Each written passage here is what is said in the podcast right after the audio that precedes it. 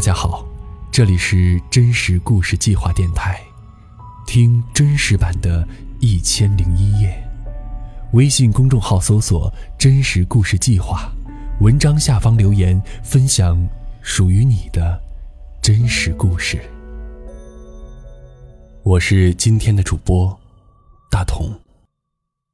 今天的故事来自于作者夏龙。十九岁那年，我因为持械抢劫进了看守所。当时年轻气盛，得罪了里面一个狠角色。为了不坐以待毙，我决定先动手。我有个朋友叫周雄，外号小宝，是个胡闹鬼。我和他是零八年在看守所认识的，按照古时候三六九等的划分，我们同属下九流，紧挨着我们的角色。是娼妓。我是因为涉嫌一起持械抢劫案被看守所收押的，小宝是流容他人吸毒和聚众斗殴，我们关押在同一个号房四个多月，然后一同被送进了监狱服刑。刑满释放之后，我们留有各自的联系方式，但交流很少。去年夏天，小宝给我打电话说，约了兄弟们吃烧烤，你也来吧。那天我们从傍晚喝到深夜，谁也没有走的意思。桌子底下横七竖八躺着数不清的空啤酒瓶。烧烤店的老板看到我们个个盘龙吸凤的肉体，自觉延长了打烊时间。小宝坐在我旁边，他一串腰子下肚，啤酒泡沫从他的嘴角溢到了胸口，纹在上面的那条青龙变得湿润而模糊。他醉得摇头晃脑，搂着我的脖子就开始耍酒疯。我们一起并肩战斗过，哎，我们复仇，我们复仇成功。小宝嘴里高呼的复仇，别的兄弟们都以为是醉酒后的疯话，但我明白他的意思。他说的是零八年我们在看守所共同经历的一段往事，那段往事，我永生难忘。那个时候，云南昆明看守所牢头狱霸致犯人死亡事件，俗称的“躲猫猫”事件还没有发生，没有太多人关注在押人员的人身权利，看守所也不像现在这样实行文明的管理。我们所在的看守所等级意识非常强烈，犯人主要分为四等，第一等叫红贩子，都是关系户，是受管教干部特殊关照的红人。第二等叫顺贩子，充当红贩子的打手，做事讨喜。第三等叫水贩子，是人数最多的普通犯人。第四等叫灾贩子，看名字就知道是最倒霉的那类人，要么得罪了红贩子，要么犯的事儿受人鄙视，比如侮辱尸体或者奸淫妇女。不同等级的犯人享有不同的待遇，红贩子不用劳动。吃好睡好，顺贩子适度劳动，吃喝不愁；而水贩子则是正常劳动，吃喝管饱；灾贩子呢，则是过度劳动，吃喝皆少。我和小宝都属于第四等灾贩子。我们之所以沦为灾贩子，是因为当时年轻气傲，得罪了号长。号长叫苏军，是个毒枭。原本被判了死刑，立即执行，后来因为举报上线立功，改判死缓。本来他应该被送到监狱服刑的，因为看守所还没有凑够投送监狱的人头，就让他继续留在号子里，并且让他当了号长。他看上了我脚上那双崭新的阿迪达斯运动鞋，我不识相，没有愉快的上供，惹恼了他，成了灾贩子。小宝呢，则是因为连续两次会见律师都没有应浩长的要求，从律师那里讨到香烟孝敬他，坏了规矩，也成了灾贩子。号子里有句形容灾贩子生活的顺口溜：吃三睡五干十六，洗身撅腚插菊花。吃三的意思是灾贩子每天吃饭要花三个小时。这三个小时并不是让人细嚼慢咽，而是用来清洗所有人的饭盒。睡五干十六，则是说每天只睡五个小时，却要干十六个小时的活儿。洗身是指在礼拜天娱乐的时候，灾贩子必须用自来水搓澡洗身，然后当众表演一个淫秽的节目。看守所睡觉的床是一块很大的木板，犯人们睡在大通铺上，面积按照身份等级划分，红贩子和顺贩子要占据一半，剩下一半水贩子平均分配。我和小宝进看守所的时候已经接近了年底，号子里人满为患，只能关押二十个犯人的号房塞满了三十八个人。成为灾贩子的那天。我们不再享有睡木板床的资格，只能睡在地上。第二天起床之后，犯人们明显比以前兴奋，因为当天中午看守所开荤。吃惯了水煮菜叶子这样水上漂之后，大家都眼巴巴地盼着今天这顿百叶结烧肉。就连那几个带着镣铐的死刑犯，脸上都有回春的气色。我和小宝。也很兴奋，吃完早饭去厕所蓄水池里给大家刷饭盒的时候，还哼起了小调。好不容易熬到了中午，号房门的望风孔里犹犹豫豫地飘进肉香味儿，饭盒一个个的递进号房，红贩子和顺贩子挑走肉最多的那几份，水贩子则随机分发，肉多肉少全靠运气。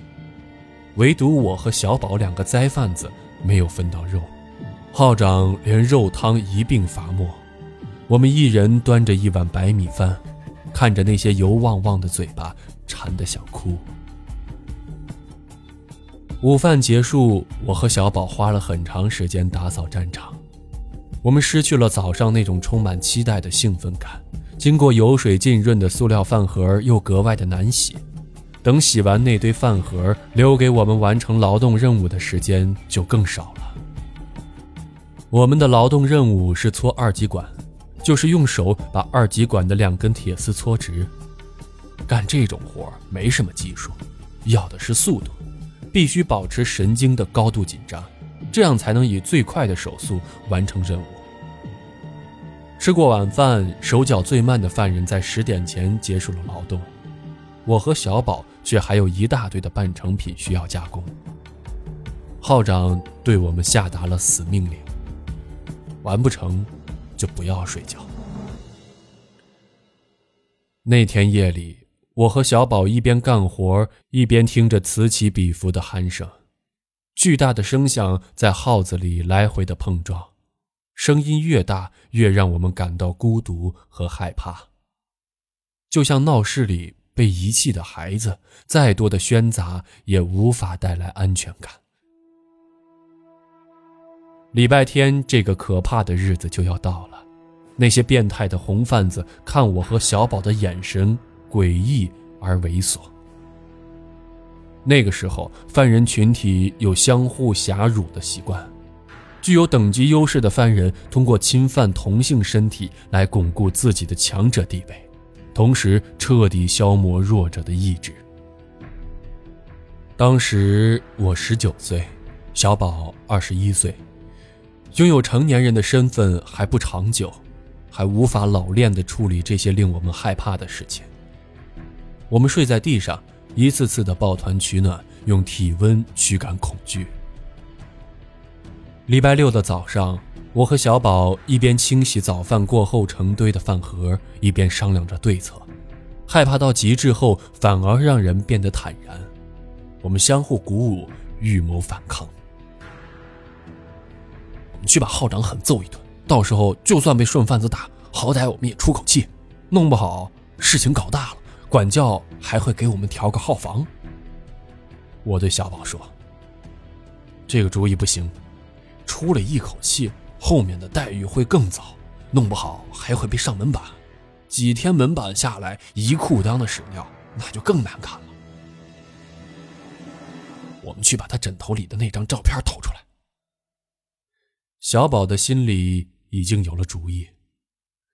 号长枕头里的确藏着一张照片，是他五岁的儿子。他是本地有名的一个大毒枭，警察抓住他的时候，当场缴获了五公斤高纯度冰毒。进了局子，他想做一个合格的毒枭，没有供出自己的上限，希望保全家人的荣华富贵。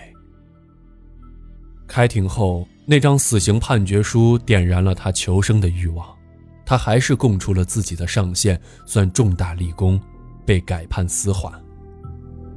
上线残留下来的马仔对号长家人实施了报复，他的妻子据说被从腰间剜肉，受尽折磨而死。五岁的儿子被他的表兄弟带到国外避难去了。这个传闻在号子里人尽皆知。小宝很机灵，他从这段难辨真假的传闻里看出了门道。号长在漫长的牢狱岁月里很难再见到自己的儿子。而这张照片无疑是他面对漫漫刑期的唯一动力。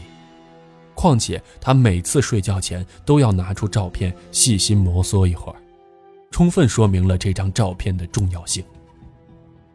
小宝想偷这张被号长视为生命的照片，我心里犯了怵。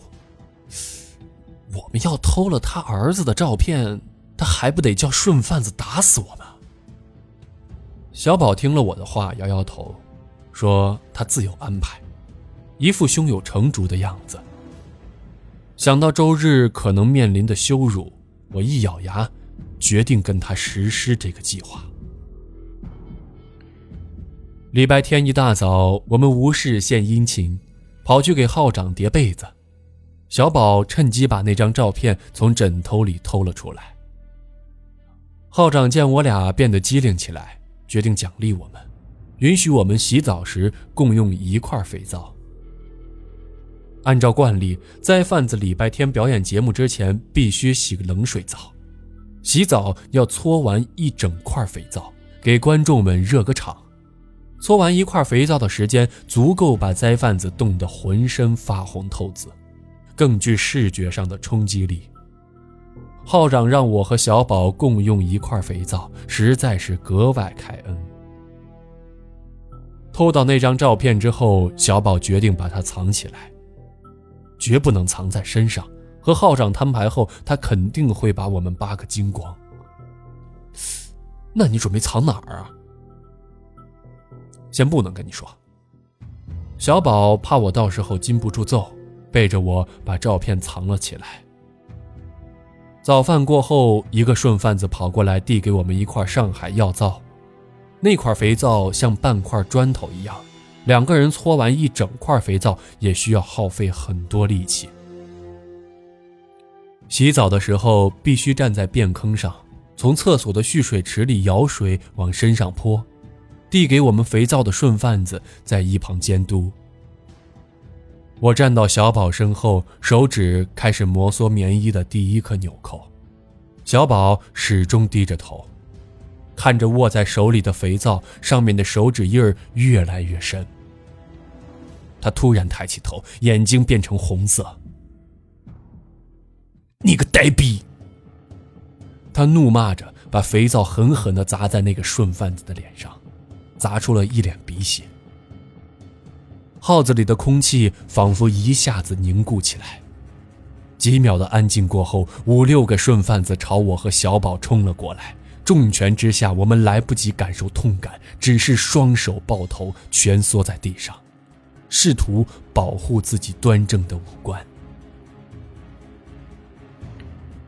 一顿毒打过后，顺贩子把我和小宝的衣服扒光，赤条条的扔在过道的中间。我的左眼已经肿成了一颗乒乓球，小宝的鼻子一长条一长条的淌血，在潮湿的地面上晕开成一朵朵大小不一的雪花。哪个要上这两个小杆子，到我这儿来领开塞露。开塞露不够发，有的犯人提议用洗洁精。他们朝着我和小宝慢慢靠拢，一脸坏笑。我躺在地上瑟瑟发抖，小宝像打了鸡血般突然的从地上爬起来，赤条条的站着。他胸口干瘪，像极了一只准备战斗的无毛公鸡。老杆子，这帮呆逼今天要敢碰我们一下，你以后就到屎堆子里看你儿子照片吧。听完小宝的叫嚣，浩长怔愣了一会儿。他很快反应过来，冲到墙角，把高高的被褥堆一把推倒，翻出自己的枕头。一番猛烈的摸索之后，他朝小宝飞奔而来，给小宝的胸口送上一个大脚印儿。他踩着小宝的头问：“你不想活了是吧？把照片给老子交出来！”几个有眼色的顺贩子已经拿起我们的棉衣棉裤开始翻找。问他，这个小杆子和他一伙的，把他拖到厕所。号长见搜索无果，想从我身上找答案。我被两个顺贩子按在便坑里洗头，鼻子里呛满了尿垢，一瓢又一瓢的凉水在我头顶上浇离。一阵子刺骨的凉意过后，我的脑子像喝醉了酒似的，产生了奇怪的暖意。我嘟嘟囔囔的求饶，哑着喉咙喊小宝的名字，求他把照片交出来救我。小宝已经被挂在了放风场的铁门上，不再是一只无毛的公鸡，而像一只被剥了皮的青蛙。吃了那么多没轻没重的老拳之后，他还嬉皮笑脸的和号长谈判。老杆子，弄死我们，你也要陪葬。这帮二百五也要加刑，让我们以后的日子好过一点。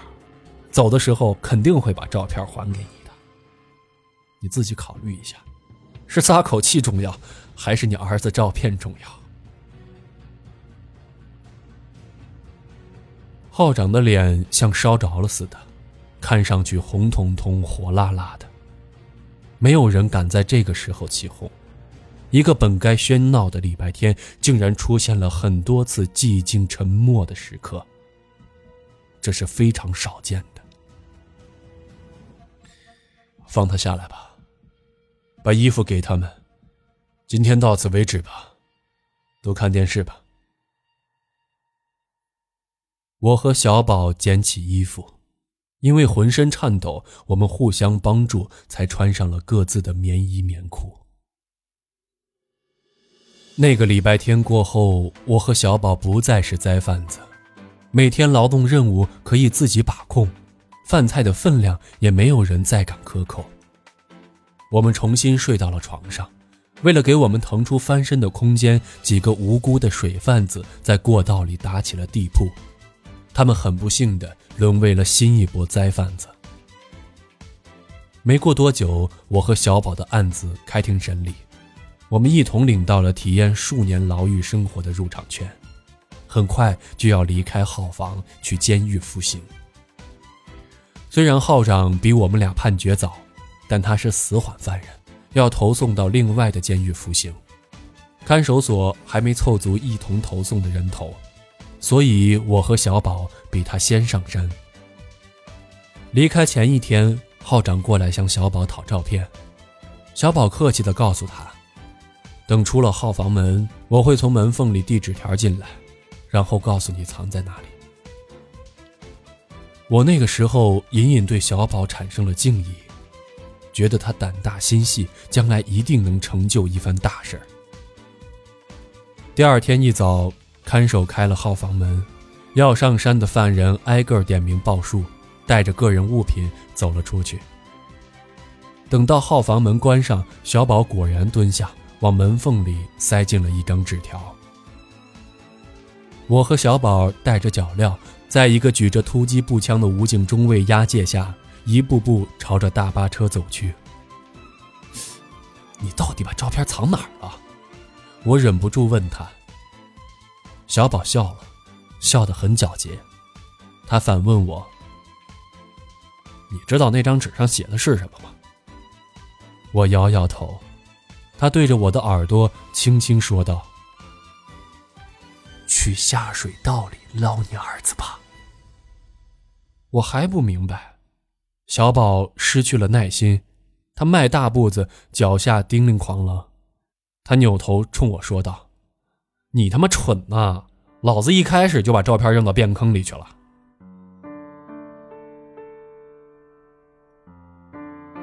一年前，我赴约小宝的烧烤聚会，最重要的原因就是我们共同经历了这段往事。